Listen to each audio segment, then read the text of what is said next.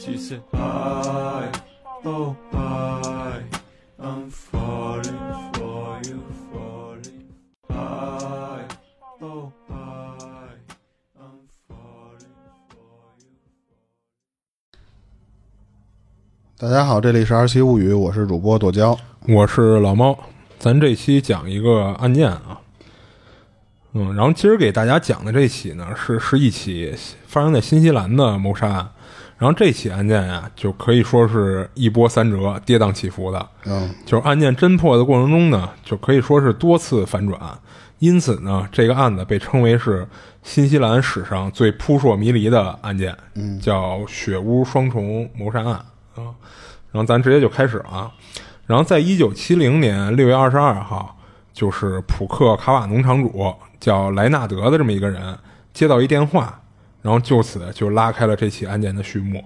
就是打来电话的呢，是他女婿大卫的生意伙伴，说好几天啊就联系不上大卫了，然后给大卫家里打电话呢也没人接，就问问他这个就是他这个叫老丈人吧，嗯，知不知道怎么回事儿？然后这会儿接到这电话以后呢，这个疑惑的这个莱纳德啊，就立刻就前往几公里外他女婿家，就是大卫他们家。然后到那儿以后呢，敲了半天门没人回应，他就到后门地毯下边就摸出那个备用钥匙来，就开开门进屋了。然后一进去呢，立马就闻到了屋内浓重的血腥味儿。然后莱纳德呢，就一边高喊着自己女儿的名字，一边就穿过前门的走廊。结果在客厅里的一幕，就让他瞬间毛骨悚然。莱纳德跌跌撞撞的呢，冲出门，跑到了数百米外的邻居欧文他们家。然后等想起自己还有一个十八个月大的外孙女洛切利的时候，他就又让这个欧文啊，就跟他一块儿就回到大卫家。然后最后呢，在卧室的这个摇篮床上，俩人发现了被独自留在屋里的洛切利。随后呢，俩人就重回欧文家，就拨拨出了报警电话。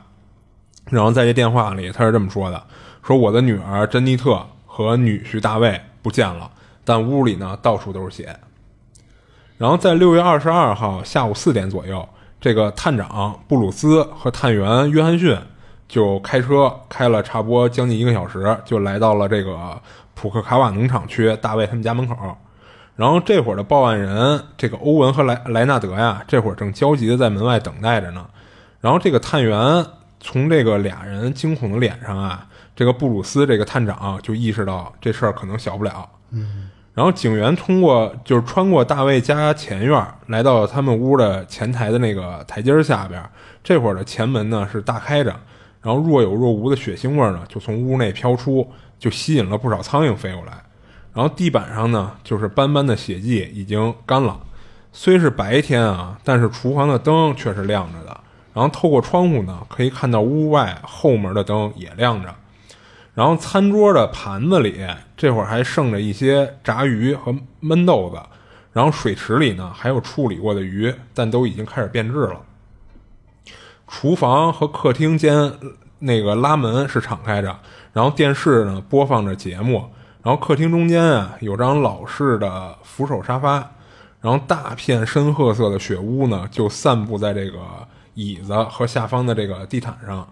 然后不远处的地上啊。有那种拖拽造成的那种袋儿状的血迹，然后隔壁什么隔呃就是就是就是就好像尸体在地上拖着拖出的那种，就是有一点宽，呃，就那种带状的哎，对对带带状加儿化音了，带状的血迹啊。然后墙壁和天花板上呢，还有飞溅形成的点点血迹，然后这都预示着啊，这个屋内发生过。可怕又惨烈的事儿，从血迹状况判断啊，就是凶案发生了，应该至少在一天以上了。然后警方呢后援就赶到了，然后见证人员啊告诉这个布鲁斯探长说，在那个沾满血污的沙发扶手啊，扶手上发现的粘着物是属于人类脑组织的碎块。我去，嗯。警方呢就很快就封锁现场，就开始搜索附近区域，就寻找这个大卫夫妇的下落。嗯，然后经过勘查呢，现场大量的血渍形成的时间啊，就远早于他们接到报案的这天，也就是六月二十二号。然后大卫的生意伙伴呢，说自己和其他几个人啊，在六月十八号就给大卫打电话，就打过电话，但那会儿呢，他们家就已经没人接电话了。然后布鲁斯确认啊，就十八号以后就再也没人联系得上这个大卫夫妇。而据多方目击报告表明呢，六月十七号下午三点半到五点半之间，至少有三个人曾经看到过大卫夫妇。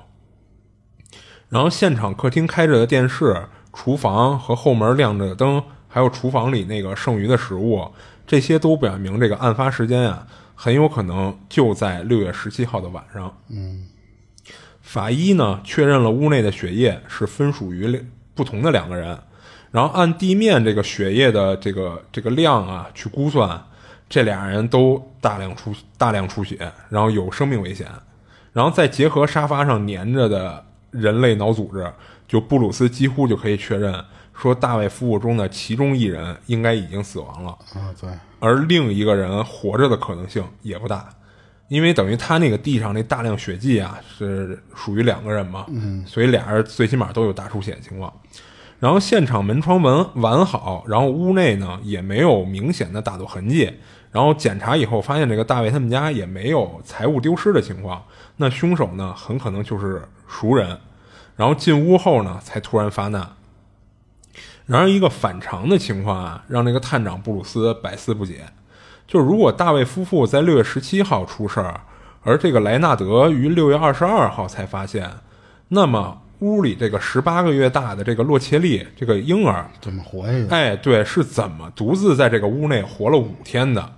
可医护人员发现啊，这个洛切利除了他的那个尿布尿布上有有有有一些脏，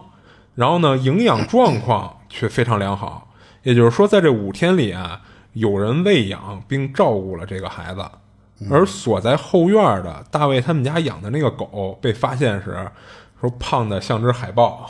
啊，也就是说这狗也没饿着。然后在案发后的第二天呢，一个邻居注意到，就是大卫家养的母牛啊一直在叫，好像是饿了。嗯，然而在这个邻居说啊，在之前的四天里，也就是从十八号到二十二号的这个时时间里啊，这个邻居从来没有听到过他们家母牛像这样就是饿了的这种叫法，这也就反向证明了，在这几天里一直有人在给他们喂食。这个他们呢，其实就包括了这一个一岁半的孩子和大卫家的狗，还有母牛，嗯。那么是谁在血腥浓重的屋内还细心照顾了十八个月大的女婴五天？不久后呢，就突然出现的证人罗迪克为解开这个疑点提供了线索。然后咱这块儿啊，先简单介绍一下这个大卫夫妇。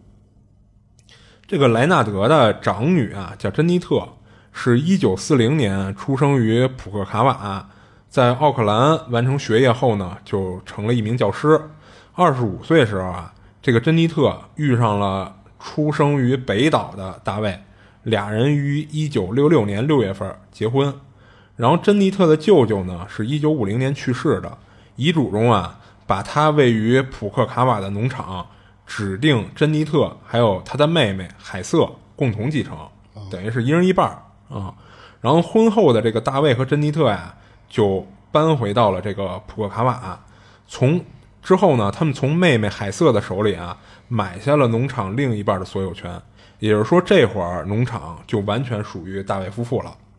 他们全身心投入，把农场发展成了当地数一数二大的农场。然后，一九六八年十二月一号，他们的女儿洛切利出生了。警方以这个大卫家为中心啊，将这个五英里内所有普克卡瓦居民，然后大卫夫妇的朋友、双方的亲属都进行登记排查。与此同时呢，另一支警方搜索队就开始搜寻大卫夫妇的行踪或可能的埋尸地点。然后，大卫邻居欧文就是一开始跟那个莱纳德一块儿报案的那个邻居。欧文的妻子向警方报告说，那个在六月十七号晚上啊，他曾经模糊的听到过三声枪响，时间大概是在晚上的八点到十二点之间。然后欧文呢也证实说，妻子确实向他提过这事儿，不过当时他们并没有在意。然后转眼间呢，十几天过去，搜索始终没有进展。大卫夫妇这会儿就像是人间蒸发了，没留下一丁点儿痕迹。就在此时，这个证人罗迪克出现了。这当地呀、有一个叫罗迪克的青年，他当时是慌慌张张的就跑到警局，说警方公布的这个大卫夫妇失踪或者被杀的这个时间，在六月十七号晚上的这条信息啊是错的。他知道内情，哎，对，因为他在六月十九，不不，他不是知道内情啊，因为他在六月十九号的上午啊，他还见过珍妮特呢，哦，所以他认为公布的这个时间是错的。然后当时呢，罗迪克在农场主齐迪家打短工，而齐迪家呀就在大卫家所在的这个二十二号国道的斜对面。然后六月十九号上午呢，在仓库门口干活的这个罗迪克呀，就看见马路对面大卫家他们前院的这个台阶上站着个女人，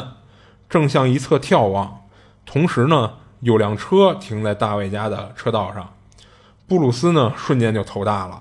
就是现场的血迹啊和脑组织都表明，屋内至少有一人已经死了，而血液呢又分属不同的两个人，就是也是，所以他认为就是另一个人可能生还的可能性也不大。那如果珍妮特十九号还健在，那当时屋内另一处血迹是谁的？因为当时你看他这个时间比较早，是一九六几年吧，六八年吧，好像是，就是当时那个血液什么 DNA 那个鉴定技术不完善哎，对对，所以当时警方只是只是能检查出发现这是属于两个不同的人血液，但并没有就是能匹配出就是大卫和珍妮特的啊、嗯，咱们之前也好几个案子，其实都是到哎，都都有后边的时候才有这些技术。对对对。然后这会儿，这个这个布鲁斯啊，就是由于这个罗迪克提供的这个证供嘛，他就有点头大，他就想，那你说如果珍妮特十九号还活着，那另一处血迹到底是谁的？那有可能珍妮特是凶手吗？他就有了这样一个疑问。那如果珍妮特是凶手的话，你说他把女儿洛切利留在现场，是为了隐瞒自己还活着的事实吗？这，但是如果真是这种情况的话，倒很好解释了这个洛切利为什么在五天里没有饿肚子的原因。嗯啊，然后随后呢，就是住在附近的这个迈克夫妇，就是他们的另一个邻居，也表示说，曾在六月二十号啊，目击到一辆车停在大卫家的车道上，但他们呢没看到任何人。然后通过听取这个罗迪克呀和麦克夫妇对车辆的描述，布鲁斯就确信了，说这两个人的口供里提到的啊应该是同一辆车。嗯，但那辆车呢，并非是大卫夫妇他们家的车，啊、这就是一个新的线索，但是又是一个疑点哎，对。然后通过询问呢，就是布鲁斯终于明白，说那个罗迪克呀，知道马路对面是大卫家，但是呢，他从来没见过珍妮特。当见到一个女人站在大卫家前院的时候啊，他自然而然的认为那女人就是珍妮特。嗯啊，然后布鲁斯呢，这会儿干一什么事儿啊？就是他取来照片儿，取来珍妮特的照片儿，让那个罗迪克仔细辨认。然后罗迪克辨认以后呢，他说：“嗯，跟他那天看到女人很像，但是呢，这两个女人的头发长度，呃，不，这两个女人的头发长度啊是一致的，但是他那天看到那个女人的头发颜色跟照片上这个女人头颜色不一样。”啊，比比这个珍妮特在就照片上这个珍妮特头颜色要浅很多，就不是一个发色。然后罗迪克的目击地点啊，距这个大卫家前前院的大门儿差不多得有一百一十码，这一百一十码差不多就是一百米，嗯啊。然后从大门到屋前的台阶呢还有段距离。然后罗迪克呢也只见了那个女人的侧脸，就如果那个是珍妮特的话，那一切就就相对简单一点了。但如果不是呢，那那个女人又是谁呢？以现场的残酷血腥啊，就布鲁斯探长更相信凶手应该是个男性。然后罗迪克的目击呢，却让他觉着凶手有可能不止一个人，有可能是有男有女哦，至少两个人。按常理啊，最具嫌疑的有两种人，一个呢是从这件案子上最终得利的人，第二个呢就是最早到达现案发现场的人。而珍妮特的父亲莱纳德这两样全占了啊，啊，因因为你得利，那其实得利是什么呀？那无非就是比如说我落了这么一个大农场，嗯啊，而且这个布鲁斯也认为啊，说这个莱纳德呀，他的行为有一些反常的地方，就比如说啊，大卫家他本身就有电话，但是他为什么要跑到几百米外的欧文家求对方帮忙报警？嗯，这点当时让布鲁斯一直想不通。然后案发前四个多月啊，这个莱纳德的妻子梅西刚刚去世，他妻子叫梅西，然后他呢，他就经常去这个女婿大卫家吃饭去。可为什么在案发到发现尸体的这五天内，莱纳德就从来没有联系过女儿、女婿，也没去过他们家？这一点也是让布鲁斯没有想明白的地儿。然后调查发现啊，就是案发的那五天里，莱纳德呢有相当一部分时间段是无法确认行踪的。就说白了，他有很长的一一个时间段啊，没有人有能做他的目击证人，啊证明他在哪儿。然后莱纳德呢和二女儿海瑟的关系很好，而妻子梅西去世时啊，却把他拥有的一半农场股股份全给了长女珍妮特。这个农场不是指的那个，就是还有农场呢，哎，对对对对，因为你想，当时他们那个就是大卫他们家这个农场，嗯是他舅舅的农场啊啊。他舅舅死了以后呢，给了那个珍妮特一半儿，给了那个海瑟一半儿，就是给了姐妹俩一人一半儿。然后，万恶资本主义吧，然后最后不是大卫他们从海瑟手里把另一半买过来了吗？嗯，是这样，等于这个莱纳德他妻子梅西啊，他等于也有一个农场。然后他死了以后呢，同样其实是把这个农场的股份啊劈成一半儿，嗯然后大女儿一半儿，二女儿一半儿。但是呢，这个莱纳德呀，他曾经私下跟他的朋友抱怨说，这个珍妮特呀，已经挺趁钱的了，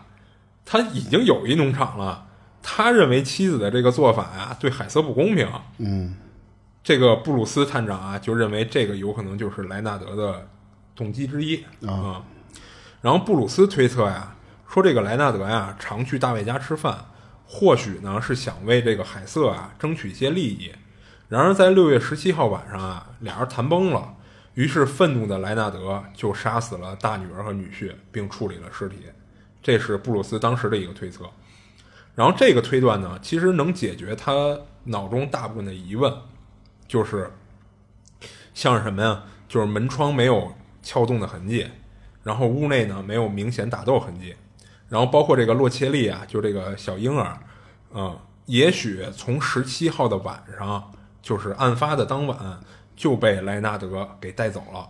一直照顾着，直到二十二号他准备报案的这天，他才又把这个小孩儿给放回到这个案发现场，这就是布鲁斯的推断。然后到了这会儿呢，这个莱纳德就成了这个探长心中的头号嫌犯了。当这个罗迪克呀指出他看到的那个女人和珍妮特长得像，但发色不同的时候呢，布鲁斯一下就想到了，有可能这个罗迪克看到那个女人是海瑟，啊对是他妹妹啊。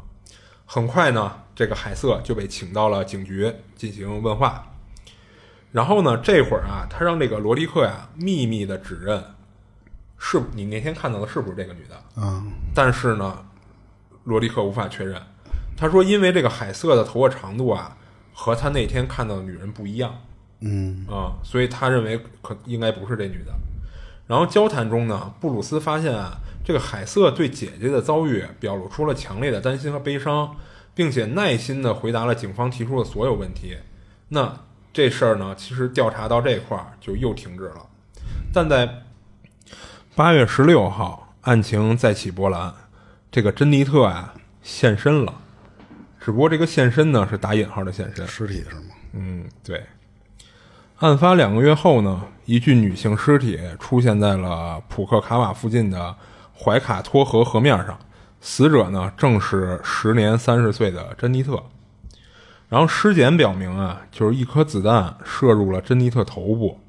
在她的头骨中碎成了十五块，所有弹片呢都深嵌在头骨中。这个死后的珍妮特呀，被人用这个电线捆绑了重物，沉尸河底。然后警方在尸体的上游水域啊多番查找，但是一无所获，没有找到什么有用的线索。然后法医证实呢，说现场靠墙处的那个血迹属于珍妮特，就是你看这会儿他们等于还是得有尸体了才能去匹配这个血液到底属于谁啊。然后弹弹道专家呢，就修复了他就是珍妮特脑脑子里边那个十五块子弹碎片儿，然后确认了这是一枚点二二口径的步枪子弹，然后子弹的基座上啊刻有一个清晰的数字八。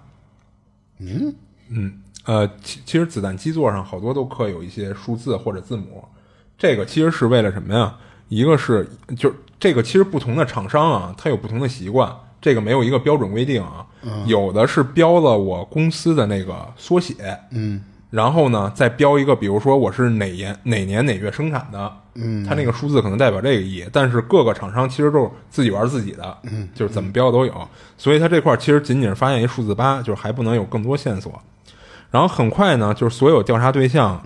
就是他就是在这个探员他们所有认定为调查对象的这这些人啊，就把他们名下的这个点二二口径的枪械就都给收缴了，总共有五十多支。嗯啊，然后布鲁斯呢就组织人手再次搜索案发现场，就包括宅子、前院和后花园。搜索的重点呢是弹孔和弹壳。警方呢翻开花园和花坛里的泥土，用筛子筛选土壤，但是却毫无所获。然后狡猾的凶手啊，似乎没有留下任何线索。然后九月二号啊，所有的点二二步枪都检测完毕了，就是他们收缴上来这一批。然后有两把步枪呢，不能被排除是凶器的嫌疑。你看这块有点绕啊，嗯，也就是说剩下的枪其实都排除了，就肯定不是凶器。干净的，哎，对，其中有两把枪，他们就是没办法认定说这就是凶器，但是也没有办法排除掉嫌疑，就有这么两把。然后布鲁斯呢却高兴不起来，就是因为这两把点二二步枪啊都不属于他心目中的头号嫌犯莱纳德，嗯啊，等于是属于两个就是一开始就没有认为是嫌犯的人的枪。然后一支枪呢是属于一个单身的母亲叫露丝，她居住的农场啊离这个大卫家不到五英里，也算是邻居这一块的。但农场呢，很多人都能证明说六月十七号晚上啊，这个露丝并没有外出。而另一把枪呢，是属于一个农夫，叫阿瑟。这个阿瑟他们家呀，距离案发现场是八英里。然后因为学生时代呢，就是这个阿瑟啊，曾经追求过珍妮特，因此呢，警方当初是把他列入了调查范围里的啊。不过呢，那那都是十多年前的往事了，所以其实，在警方那个嫌犯的那个排序里啊，并没有多靠前，甚至可以算是最末端的了。然后阿瑟的妻子啊叫费文，和一名租客呢就提供了十七号晚上阿瑟的不在场证明。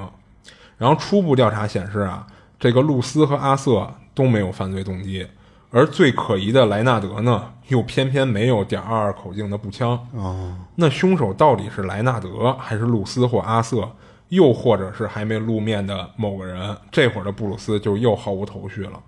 然后在发现珍妮特的尸体一个月后呢，两名男孩带来了新线索，这使整个案件转向了一个无法预测的方向，从而改变了很多人的命运。然后，一九七零年九月十六号啊，两个在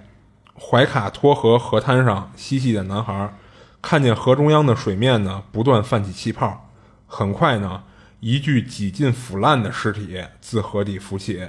正是失踪了将近三个月的三十一岁男子大卫。她老公，哎，对，等于你看，其实她老公和和他媳妇儿珍妮特尸体都是在这条河上找的，嗯。然后这个大卫呢，他的尸体被经经过检查啊，发现他也是被一枪爆头啊。然后鉴定结果显示呢，夺走这个大卫夫妇性命的两颗子弹来自同一把凶器。嗯，然后大卫呢，同样是死后被人沉入河底。幸运的是啊，两个男孩亲眼目睹了尸体浮出水面的这个过程。那浮尸点其实就可以认为是沉尸点啊。然后潜水员呢就在河底就进行一些打捞和搜查，最后呢找到一根两端被截断的车辆的轮轴，和石头铁块不同，这个汽车的轮轴啊是有型号的，根据型号呢其实是可以找到配属的车辆，进而查到车主的啊，所以这对警方其实是一个很重要的线索。然后用汽车轮轴来沉尸啊，就是这个布鲁斯认为是凶手犯的一个致命疏忽。他是给他绑在那个上面了是吗？呃，就就比如说是绑在他脚底，就作为一个重物给沉下去的这么一个东西。然后警方呢很快就鉴定出啊，这是属于一辆老式轿车的原装轮轴和型号的。然后在电视新闻和报刊上呢，警方就呼吁说，那个就大家看能不能提供一些相关线索。嗯啊，然后九月二十号呢，布鲁斯接到了一个报警电话，为这个案件调查带来一丝曙光。然后居民克里夫啊，就是提供了一条关键线索，他说那根汽车轮轴啊是自己一辆旧车上的，被他替换到了一辆老式的拖车上，而这辆拖车呢。在一九五七年啊，就卖给了当地的一个二手车的拍卖行。啊，克里夫提供的这个修车凭证啊，证明了他没有说谎，确实是这么回事儿。但那家拍卖车行呢，在几年前就已经倒闭了。然后线索到这儿呢，好像就又中断了。然后一九七零年的十月，枪械测试的最终报告出炉了。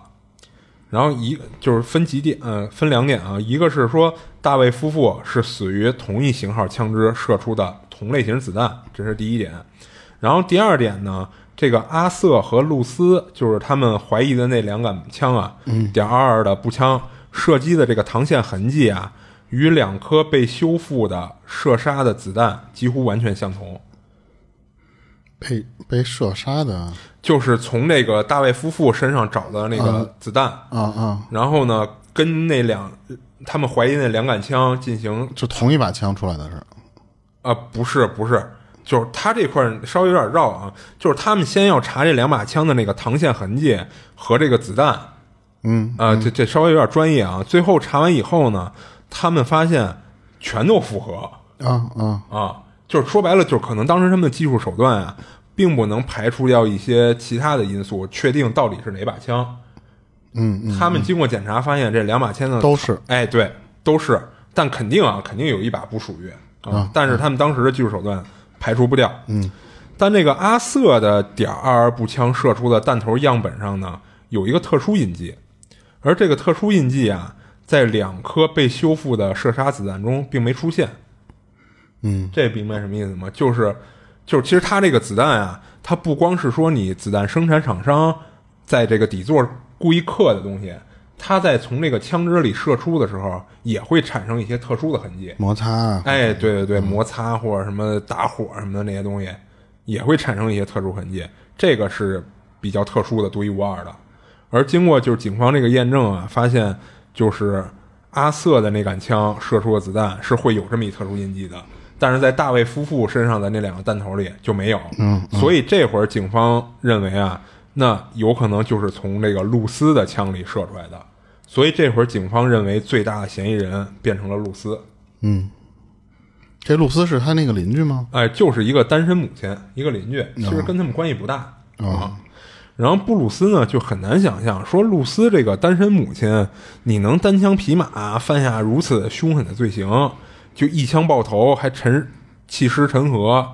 这就无不彰显了，就是这个人应该是一个冷血并且缜密的一个人嘛。就当然啊，就是警方也也调查发现，这个露丝呢也有符合这个犯案逻辑的地方。就比如啊，她本身就是一个单亲母亲，嗯，所以呢，就是因为这一点，她有可能会放过这个洛切利，并且喂养他哦啊。他认为这一点倒是符合了一些现有的特征，但是罗迪克呢，却很快就否决了这个露丝就是那个凶手，而且就是那个神秘女人的可能性。就是因为什么呀？根据这个罗迪克的那个目击证供啊，就是露丝的年龄太大了。并不是他当时看见的那个女的啊啊。然后布鲁斯呢，这会儿就把注意力啊又转回到案发现场。然后大卫的血液、脑髓组织几乎都集中在沙发上，就由此可以判断啊，大卫当时是坐在这个沙发上被直接射杀。如果凶手呢取了后门地毯下的后备钥匙进门杀人的，那他可能和大卫夫妇就非常的熟悉。就不过呢，后备钥匙上啊。就经过检查，发现只有这个莱纳德一个人的指纹，而客厅和后门的距离很近。大卫的座椅呢是正对着厨房窗户，那一有动静啊，这大卫肯定势必会起身查看的。嗯，就除了莱纳德外呢，这个露丝和阿瑟呀，还是说其他的就是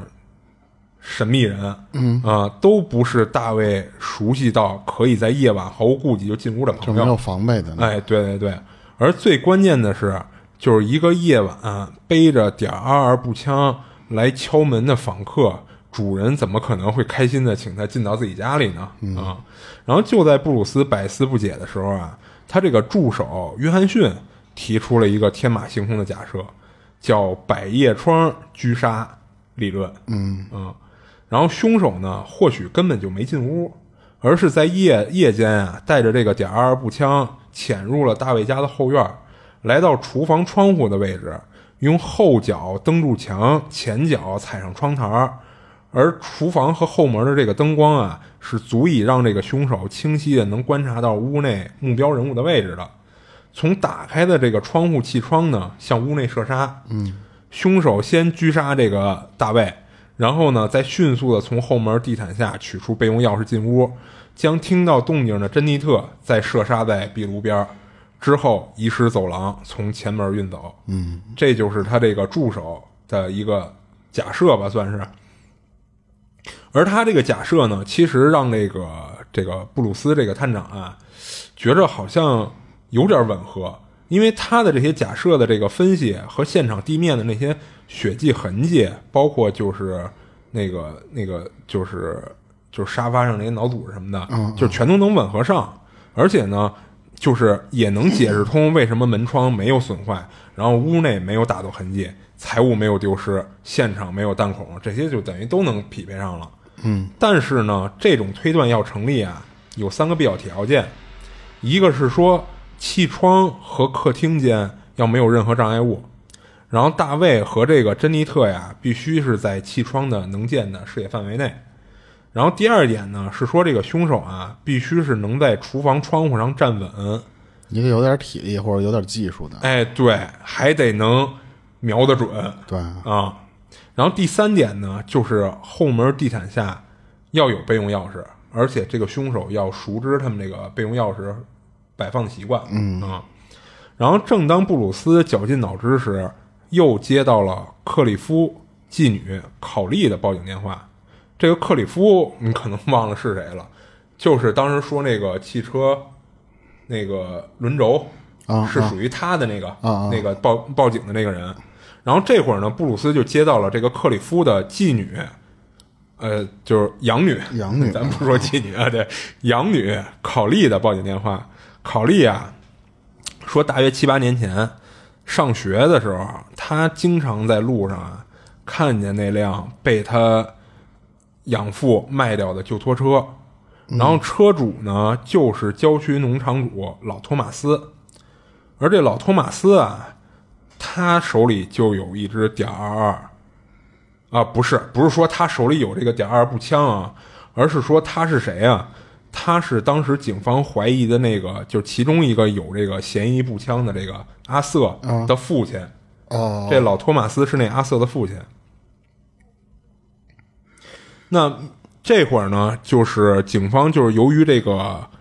就是提供提供的这个线索嘛，他就又把这个目标返回到这个阿瑟身上了。于是警方呢就去拜访那个老托马斯，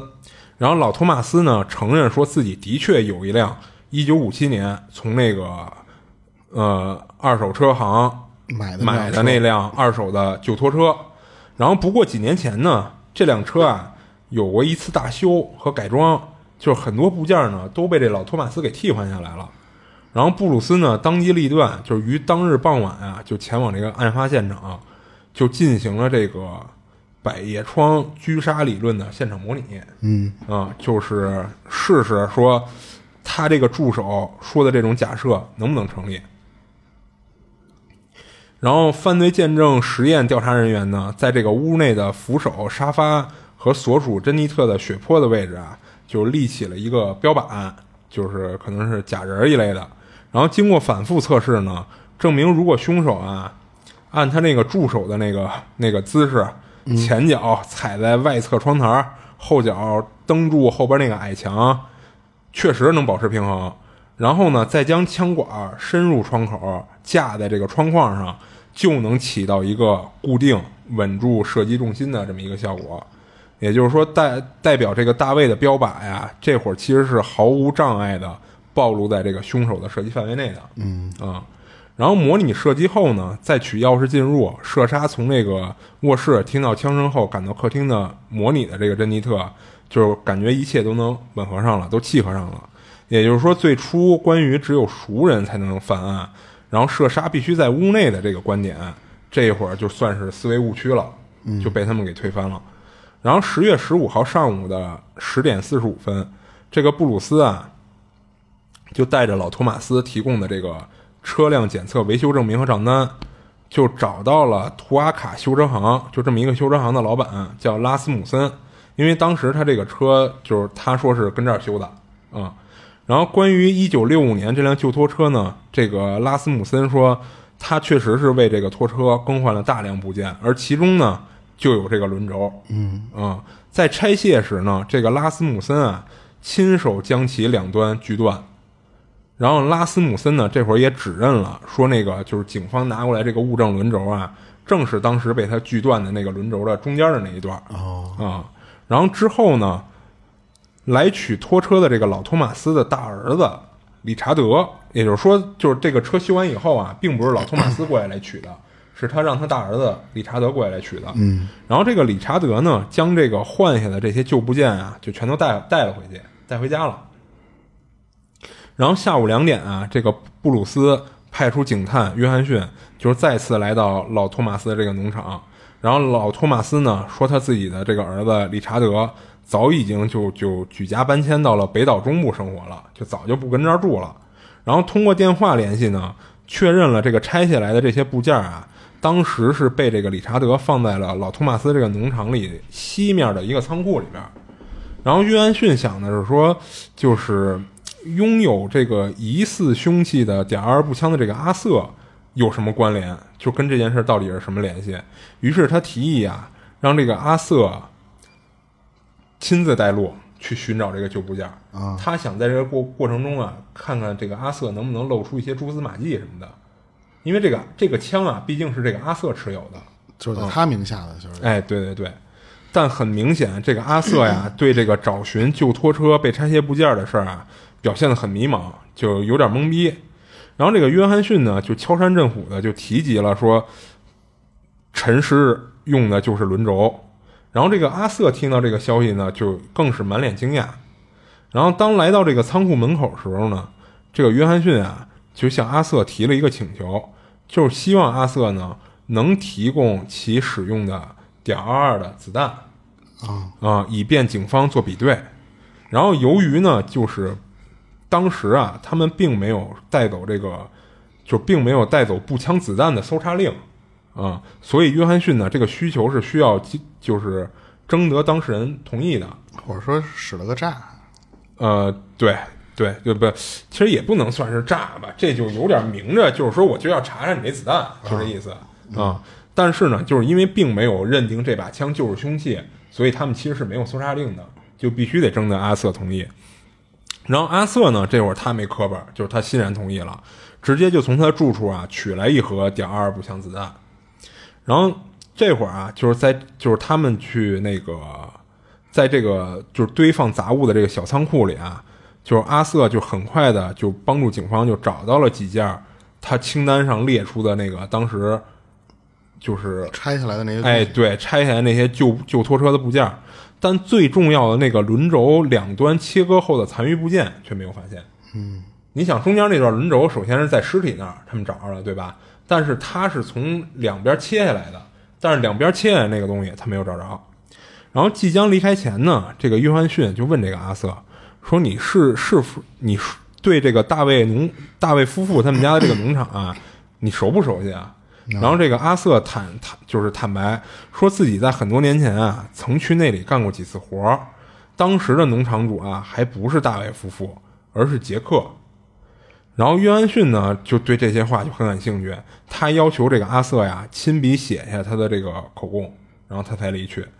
就是虽然没在农场呢找到什么物证轮轴的那些残余部件，但明确了一个事实，就是当年的那个旧拖车部件的确是在这个托马斯农场，这里呢也很可能就是沉石轮轴的最终地。但这个约翰逊觉着呀，就是此行最大的收获并不是这些物证，而是关于这个阿瑟的亲笔证词。那有什么用啊？啊，这你听我后边讲你就知道了。然后结合阿瑟之前的两份记笔录啊，就是其中大有文章。就是一九七零年七月三号，就是当时这个阿瑟录了第一份口供，就是当时警方对他们所有的亲戚朋友，包括邻居进行第一次问话的时候，那时候录的一份口供。在那份口供中呢，这个阿瑟呀承认自己作为这个施肥公司的一个装卸司机，曾被派往去这个大卫农场工作，时间呢大概是在三四年前。然后期间呢，大卫夫妇呢还邀请他到屋里喝了早茶、下午茶。在这之后，这个阿瑟就说自己就没再去过他们家了。哦，然后九月初，也就是说这一次约翰逊去到这个老托马斯农场，让这个阿瑟亲笔写的这个是第二份口供。在这个第二份口供中啊，阿瑟表示自己在六十年代时是施肥公司的装卸公司去过了。啊，装工作期间呢，曾去过农场四到六次。那时的农场管理者是杰克，阿瑟曾在屋里吃过饭，时间大概在七年前之后就再未涉足。嗯，你发现什么了吗？就等于是说什么呀？口供不一致，对。然后之后他还有第三份口供，这个第三份口供啊是在十月十五号，这个阿瑟呀又说，作为一名装卸司机，曾经在农场做过几次工，还和当时的农场主汉考克夫妇一起吃过饭。啊啊，也就是说，在约翰逊看来啊，这个阿瑟最初的证词证明他和大卫夫妇有过交集，并一一块在屋里吃过饭。但自从他的点二二步枪被认定是嫌疑凶器之一开始呢，阿瑟的证词就把前往大卫家的年份从三到四年提到了七年前。嗯，而且还将大卫夫妇改成了原来的管理者叫汉汉考特夫妇。这个阿瑟前后不一的证词啊。就表明他正在试图撇清自己。嗯，那这会儿这个阿瑟到底是不是凶手呢？就至少有嫌疑了。对。然后时年三十二岁的阿瑟呀，咱简单介绍一下这人，他是土生土长在这个普克卡瓦的。然后学校毕业以后呢，他曾经先后的在父亲和叔叔的农场帮忙，然后呢又辗转到了一个船厂做工，之后呢成为了这个施肥公司的一个装卸司机。然后，一九六四年啊，就是他和来自英格兰的新移民费文结婚了，俩人都是善于交际的人。婚后呢，这个阿瑟就辞去了装卸司机的工作，在几家农场呢打过零工，直到一九六六年六月，他再次开始负责自己家族的农场工作。嗯，然后调查显示啊，这个阿瑟呀，最近深陷财务危机。和大卫家这个蒸蒸日上的农场啊，就是形成鲜明对比。这个老托马斯他们家这农场啊，就是经营不善，状况不佳。就虽然阿瑟和大卫呢是没有交集，但他早年曾经追求过另一个被害人珍妮特。这就是咱之前不是说他上学时候追求过这个珍妮特吗？哦，然后据传呢，这个阿瑟呀，在毕毕业舞会上邀请珍妮特，邀请他跳舞，但是呢，被当时的珍妮特就当面就回绝了。为此呢，当时的阿瑟很愤怒，然后也许呢，就是如今加上自身财务危机，却看到暗恋的对象农场蒸蒸日上，就是警方怀疑说这个阿瑟是不是因为嫉妒而杀人？嗯，然后更进一步的调查表明啊，在过去几年间啊，大卫家的这个农场曾发生过树桩可疑的事件。一个是什么呀？就是一九六七年七月二十九号，大卫家中被盗。失窃的呢，全是珍妮特的私人物品，有手袋、珍珠项链，然后订婚戒指、两枚胸针、梳妆盒、梳子等，等于全是属于这个珍妮特的私人物品。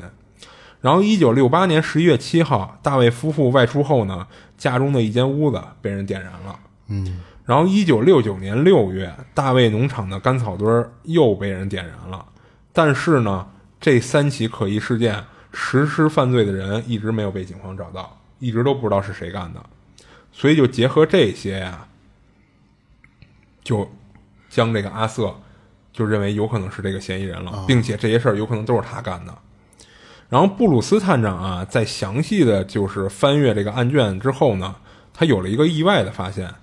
就是在一九六七年的这个盗窃案中啊，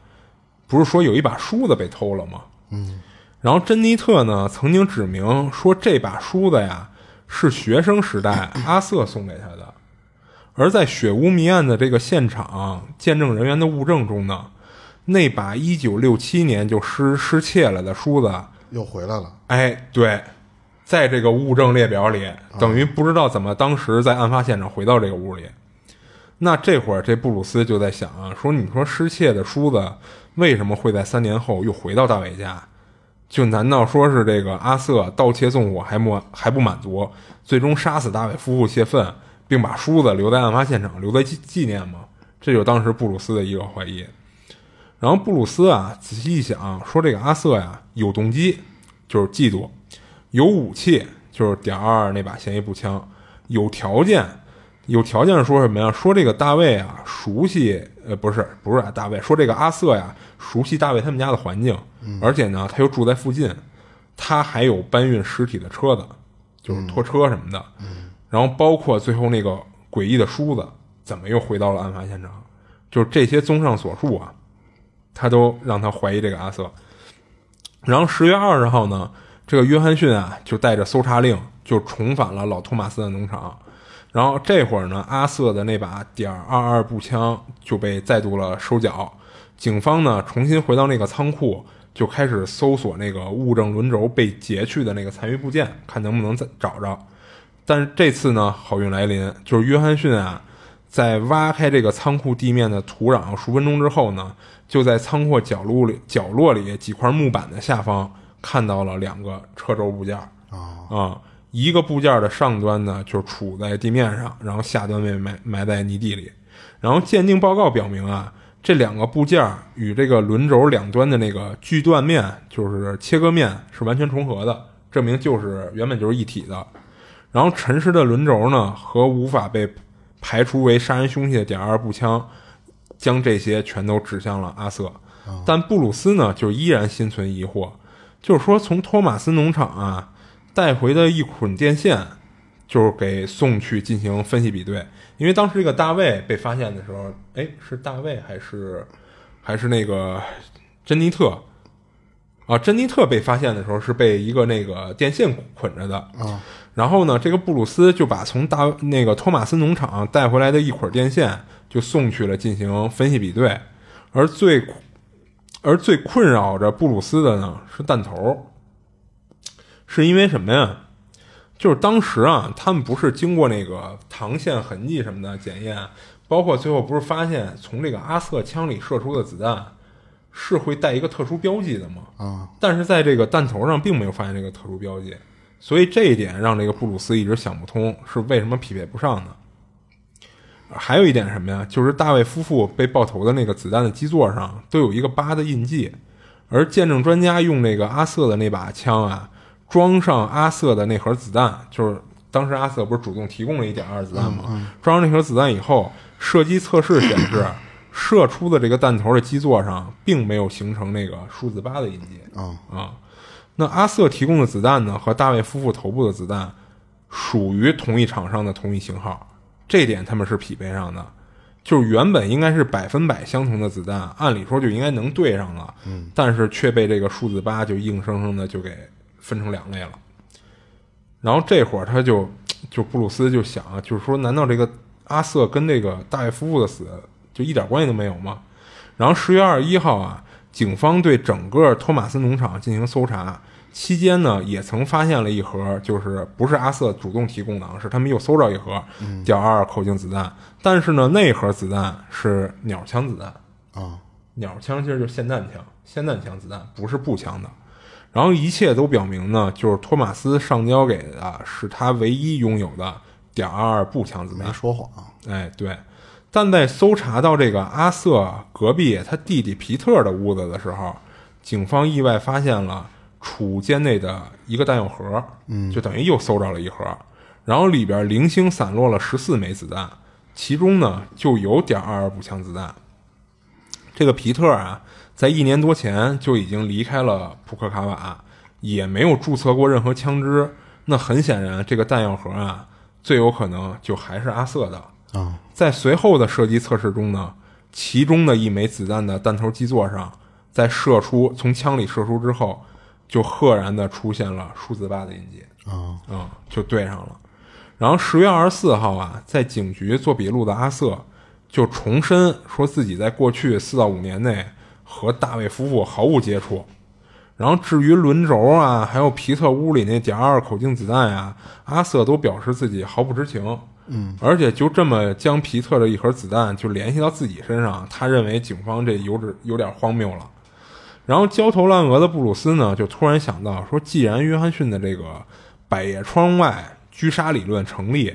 那凶手在夜晚射击后掉落的弹壳会不会还留在大卫家后院的某处，没被带走？嗯，刚开始警方一无所获，后来呢，索性将这个后花园的草皮啊全给掀了。然后两个多小时之后呢，一铲掀起泥土时，真的找到了一枚弹壳。啊，那是一枚点二口径步枪子弹的弹壳，然后外表呢略微腐蚀，然后弹壳内啊就装满了一些就是干涸的碎泥土，然后它的埋藏地点呢离警方模拟的那个凶手射射击点只有五米的距离。啊、相当近。然后弹道见证专家的测试报告表明啊，这枚点二口径的弹壳确认为只可能是由阿瑟的那把点二步枪射击后掉落的，因此呢，这会儿警方认为这个阿瑟就是凶手无疑了。嗯，然后一直困扰着警方的神秘女人呢，也已呼之欲出，就是费文啊，曾经为她的丈夫阿瑟提供了六月十七号晚上不在场证明。可可在只能由阿瑟点二二步枪发射的弹壳前呢，他这个谎言就破碎了，等于他的妻子给他做了一个假证啊、然后十月三十号啊，这个罗迪克就是当时说目击了那个女人的罗迪克，第三次被请到了警局去指认，就是警方说让他看看是不是这个绯闻。嗯，然后这会儿警方呢也是就是也是找了一堆人啊，就是这个指认过程都是就是隐隐蔽的嘛。然后罗迪克呢，仔细的在警方找的这九个人里看了很久，然后坚定的告诉布鲁斯没有，啊，然后这两个字几乎就将这个踌躇满志的布鲁斯给击溃了。就是他觉得一切线索都对上了，为什么偏偏就在这个罗利克指证这个女的时候，发现没对上？啊啊，就是他那会儿就想，那难道说这个阿瑟的背后还隐藏着另外一个神秘女人？嗯，就不是绯闻啊。但那从就是捆从那个从那捆儿从托马斯农场取来的电线电线的样本鉴定结果表明，是与大卫夫妇缠绕缠绕的那个电线是完全相同的啊啊，也就是说，包括捆大卫夫妇那电线都是从这个托马斯农场里来的啊。一九七零年的十一月十一号啊，这个阿瑟被逮捕，罪名是双重谋杀。就是虽然你看啊，这罗迪克这么一个没有匹配上他妻子这这事儿，但是其他线索还是让警方认为应该是能够指证这个阿瑟的。然后一个多月后呢，就是阿瑟被以谋杀大卫与珍妮特两项谋杀罪名向法院提起诉讼。然后在奥克兰下院听证席上啊，这个阿瑟就宣称自己是无罪无罪的，这事儿不是我干的。然后，一九七一年的二月十五号呢，奥克兰高院开庭审理此案。然后，阿瑟的律师认为啊，说控方的那个所谓的谋杀动机啊，过于牵强了。你青少年时代一次不成熟的恋情，绝不至于闹到最终以谋杀结束。然后，珍妮特和大卫结婚呢，是在一九六六年，而阿瑟呢，早在一九六四年就和这个绯闻结婚了，而且呢，婚后俩人挺幸福的，根本就不存在所谓的记恨。同时呢，阿瑟的经济状况，呃，确实不那么好，但是呢，杀死大卫夫妇啊，说白了，对他在财务问题上没有任何帮助啊。对，而且呢，这个绯闻啊，因为丈夫提供的这个不在场证明，警方呢不愿意采信，但是呢，也没有充分的证据证明他就是说假话了。啊就是因为罗迪克那个指认那事儿，其实没有指认成功也。而且这个他就是这个这个叫阿瑟的这个这个辩方律师啊，认为警方呢就是就有点就咬死这个阿瑟就是就是嫌疑人的这个可能性，就根本就没有从那个犯罪动机啊，包括就是他其实有点反推的意思了。哎，对，包括就是他认为警方也没有考虑说是不是有其他凶手的可能性，嗯，就是他认为这些都没有。然后到了十一月份呢，这个阿瑟呀被判处无期徒刑，就等于是最后法院那边啊还是认为警方提供的这些证据足够了，嗯嗯，足够证明他就是凶手。就是本来啊这个案件到这儿按理说就应该结束了，但其实没有，才刚刚开始啊。就是老托马斯呢，就无法接受这个儿子阿阿瑟的终身监禁，他多方奔走，但毫无结果。就直到有一个专栏作家叫亚洛普的出现，就是本案才有了一个大逆转。这个亚洛普啊，就是敏锐的察觉到，说此案的新闻潜力非常大。如果他高调介入啊，声称阿瑟是无辜的，他是能从中获利的。哦这个亚洛普就这么认为的。最终呢，就是这个亚洛普动用一些舆论的力量啊，让阿瑟在入狱两年之后，法庭接受了重新开庭审理嗯此案。然后这次的辩方律师呢，精明强干，就直接指出啊，这个百叶窗击杀理论啊，漏洞百出。就是因为大卫家的门啊，就是除了实木门以外，就除了它有一层实木门，它还有一层防蚊的窗纱门。嗯，而案发时呢，就是这个现场这个窗纱门是打开的状态的，恰好在这个厨房的窗户和沙发之间。啊，所以他认为警方说的在那个就是警方模拟的那个 射击的点和这个沙发之间没有障碍这一点是不成立的。嗯这个窗纱门正好处在这个之间啊啊，所以呢，就是这个律师就说，那你说这个凶手是如何在子弹不击破窗纱门的情况下，能在窗外那么射杀大卫的？啊随后呢，大卫的邻居上庭作证说，六月二十二号上午啊，他曾路过大卫家，当时这个窗纱门的确是打开的，也就是说在，在这个案发的过程中啊，这个窗纱门其实没有变过，一直是处于这么一个开着的状态的。然后这会儿，辩方律师啊抛出一个更有爆炸性的观点，就是说，在案发当晚，狂风暴雨，在这样的天气下，谁会没事闲的跟家打开气窗？然后包括呢，那个凶手又是如何在这个湿滑的窗台上站稳，还能精准射击的？嗯然后辩方呢，他不是说仅仅是口头上说说，他请出了一个军事专家，他请出的这个军事专家呀，就表示说，如果这个人啊没有经过专业严格的射击训练，普通人无法完成警方模拟出的那种所谓的隔窗射击的。啊然后这会儿控方呢，其实被这个辩方打击的有点儿就是就是哑口无言了。嗯，然后辩方律师呢提出了一个全新的案情分析，就是他们认为这个案子应该是什么样啊？就是珍妮特呀，很可能是谋杀案的凶手。啊啊，你听我接着往下讲啊，就是大卫和珍妮特呢，并不像外人看起来那么恩爱，相反呢，他们之间充满家暴。然后不堪忍受的这个珍妮特呀，杀死了大卫后，找到了父亲莱纳德，就说了这事儿了。然后并且呢，让他父亲跟他一块儿把这个大卫沉尸河底。但是杀人后的珍妮特呢，就是他这会儿就是又有点行尸走肉似的，就除了照顾女儿呢，就是站在门口眺望。然后罗迪克就看到了他，然后手刃亲夫的事实呢，就最终压垮了珍妮特，他选择了开枪自杀。然后悲伤的这莱纳德呢，就是同样将女儿的尸首沉入河底，然后将屋内布置成了一个谋杀案的像样子。嗯但是呢，就是辩方这种漏洞百出、牵强附会、附会的说法啊，就很快便被法官否决了。法官说：“你这是胡编乱造的，嗯，你说的这些东西其实都没有证据嘛。”但辩方呢，就是一看这点行不通啊，他又转为对警方的关键证物发起攻击，就是珍妮特头内的弹弹头啊，和警方在现场找到的弹壳，并非是同一枚子弹。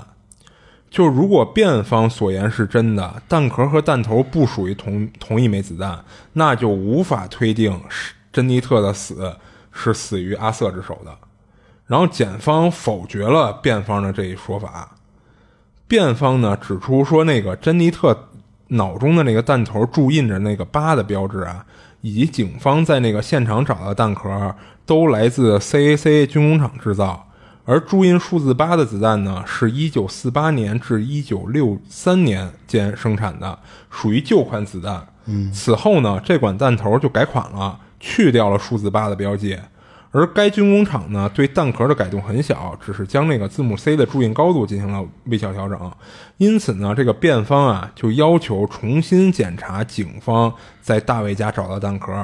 然后再次开庭时呢，就是检测机构给出的报告证实了辩方的说法，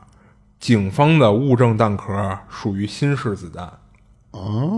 而大卫夫妇脑中的那个弹头，你看这块是弹头和弹壳，嗯，对吧？嗯，警方找到弹壳属于新式子弹，而大卫夫妇脑中的弹头是属于旧款弹头，嗯嗯所以呢，按理说不是一颗子弹打出来的，嗯嗯，那很显然阿瑟是被冤枉的。但是呢，这会儿警方也不干了，警方也要求重新检测弹壳，法官同意了。令人诧异的是啊，警方的检测结果表示，弹头和弹壳都是旧款的啊，啊，就是检方辩方啊对同一物证的检测 却出现了两种大相径庭的结果。就是法官啊一看这样不行，就当即就宣布啊说这样吧，咱找一个第三方检测机构对物证的弹壳进行重新鉴定。啊最终的结果呢，就是第三方检测机构给出的结果是，这个弹壳的确是新款啊！啊。警方那边有黑警，呃，甭管是黑警吧，还是说技术上的问题吧，反正目前警方那边的那个检测结果应该是有问题的。然后眼见这个阿瑟呀就自由在望了，然后警方表示说什么呢？说只要能证明这个 CAC 公司有使用新弹壳装旧弹头的生产方式，那阿瑟的这个谋杀罪名啊依然能成立。啊，对，啊。于是呢，这个布鲁斯探长啊，就找来了皮特房间里搜到那盒子弹，然后检方和辩方啊，分别对这盒子弹分别进行鉴定，结果呢，又是完全不同。嗯，就是辩方专家呀，检测结果是说这个旧款弹壳配旧款弹头，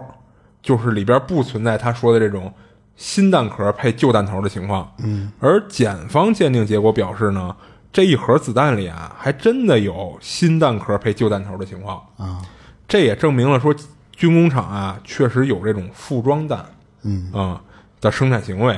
那么欧阿瑟的谋杀罪名呢依然存在，但是呢，法庭啊就是鉴于就是他们这种三番两次的检测同一任务，检测结果不一样的情况，他还是只能再引入第三方检测机构。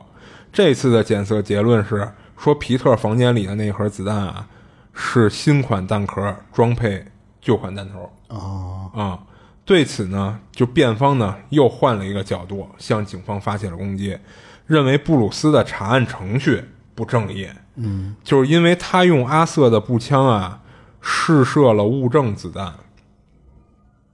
但是呢，布鲁斯当庭否认了这种说法，并提交了新证据，就是整整一盒 CAC 公司生产的其抓其他的服装弹。然后法法法官呢重新开庭，就宣布维持原判，说这个阿瑟的双重谋杀罪名成立。啊，然而舆论民情呢却普遍都认为这个阿瑟无罪。这个专栏作家呀，就是雅洛普，就多方走访，创作了一个小说叫《超出合理怀疑》。他采访了非常多的当事人，拍了很多照片。而这个罗迪克呢，在众多照片中啊，一眼就指认出了十一号，就是当初看到的神秘女人。嗯，他这个十一号指的是说那个这个就是这个专栏作家罗列的这么一堆照片，其中有一个编号为十一。啊，这个罗迪克认出这个十一号是那个神秘女人，然后他这个专栏作家的这本《超出合理怀疑》这本书啊，一经面世就便引起轩然大波，就是越来越多的人啊对警方的这个办案流程产生质疑，而对于这个十一号女人到底是谁呢，也有了越来越多的猜测。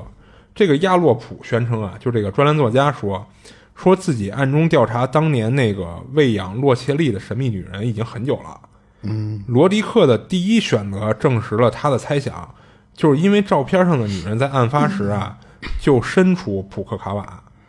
嗯，这个亚洛普说啊，自己不会公布这个女的的名字，但他已将名字和照片一块儿寄给了时任新西兰总理的罗伯特。他呼吁警察总署展开调查，重新调查此案。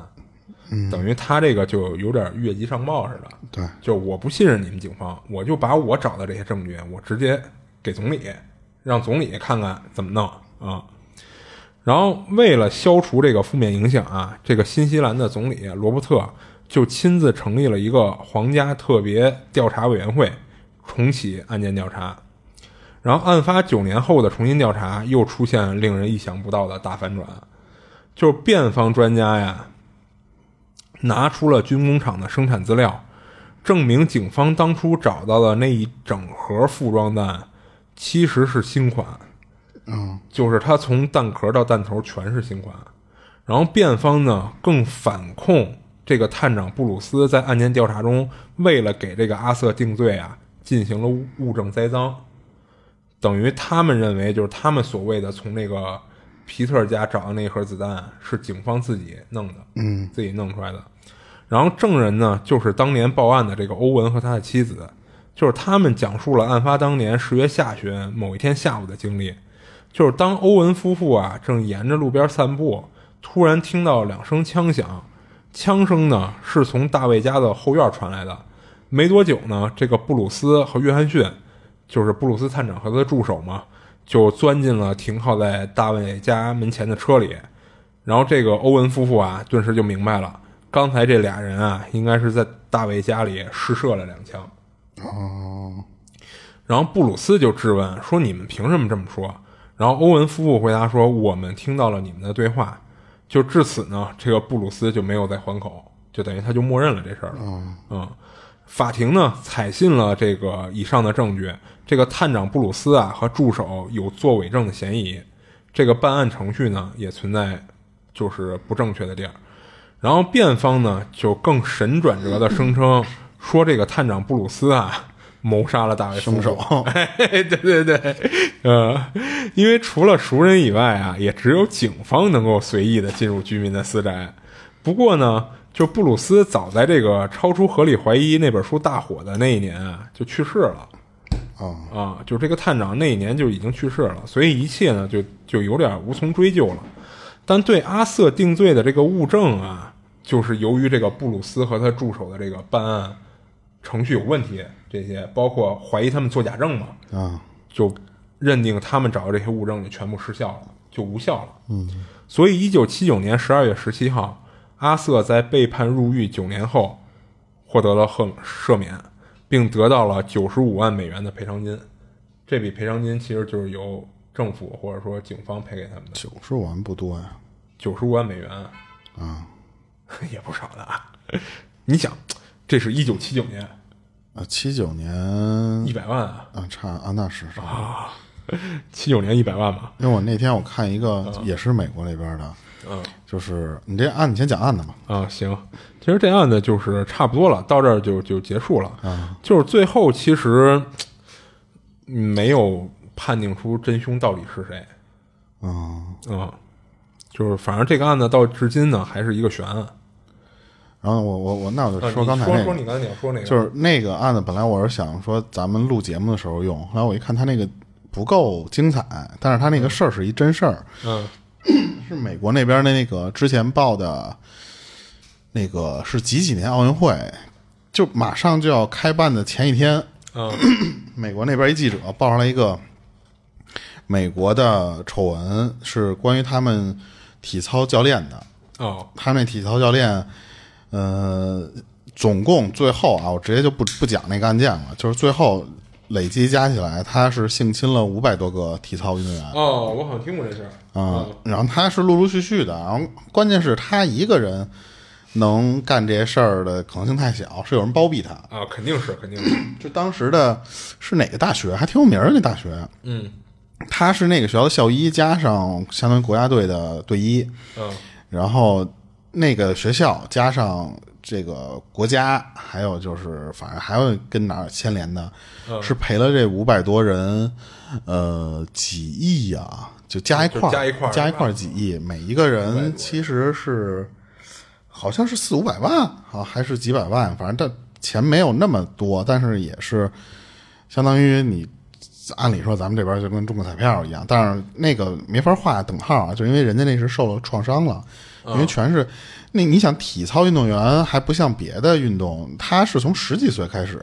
你就要上台去比赛，二十岁基本上你就要退役。嗯，你要是想练这么一个苗子的话，你其实就是从六七岁六七岁就得开始这对，个。打小就培养他。所以说他当时下手的那帮全是未成年，哦，那他这够凶的，而且他当时最后报这个事儿的时候，五百多个人嘛，嗯，有几个当时因为这些事儿就已经自杀了。哦，就是还有一个男的，那他爸特牛逼，他爸他的三个闺女全是报了体操，嗯，而且全是让这个人弄。嚯，最后那个在法庭上，那个那个他爸特别牛逼，他爸说你你们能不能给我一分钟的时间，让我单独跟他聊一聊？嗯。然后那法官说不行。啊，然后但是那个他爸直接就冲到那个那个就是那不是被被告人都有一个都有一个小小小小小圈圈嘛，对对对，直接冲到那圈上要要揍那个那哥们儿，嗯当然被旁边两个狱警给拦下来了。嗯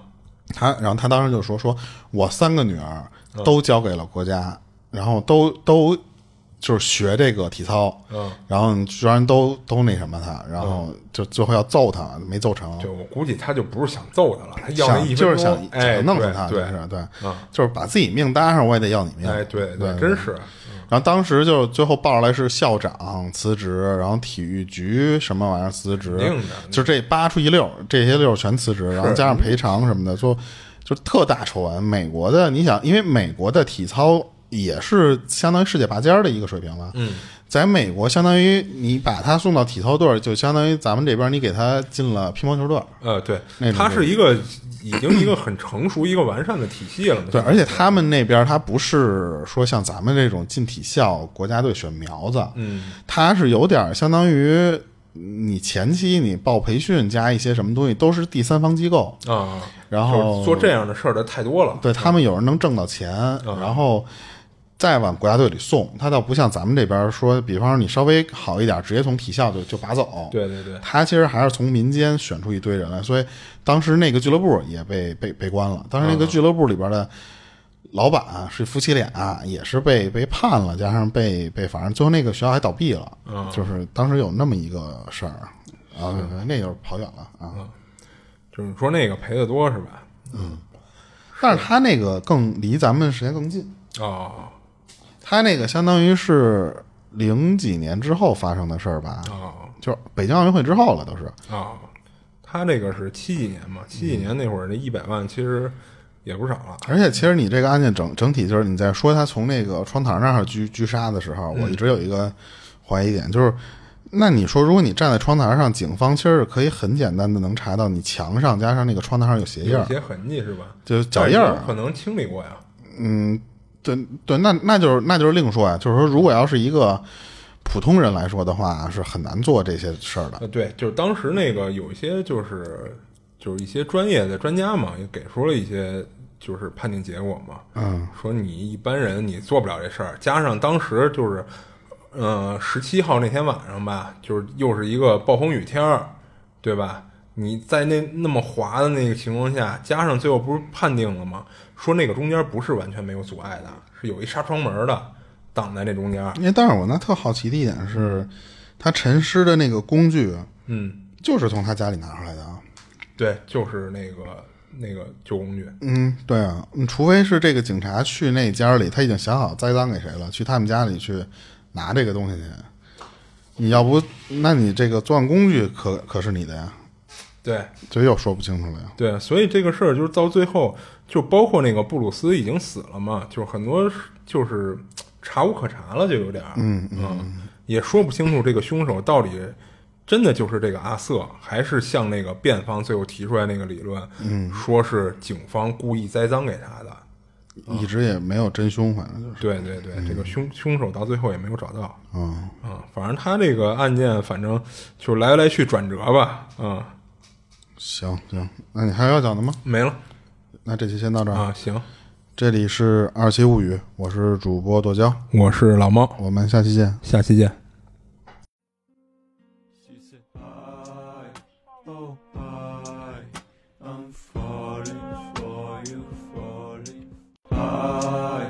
oh,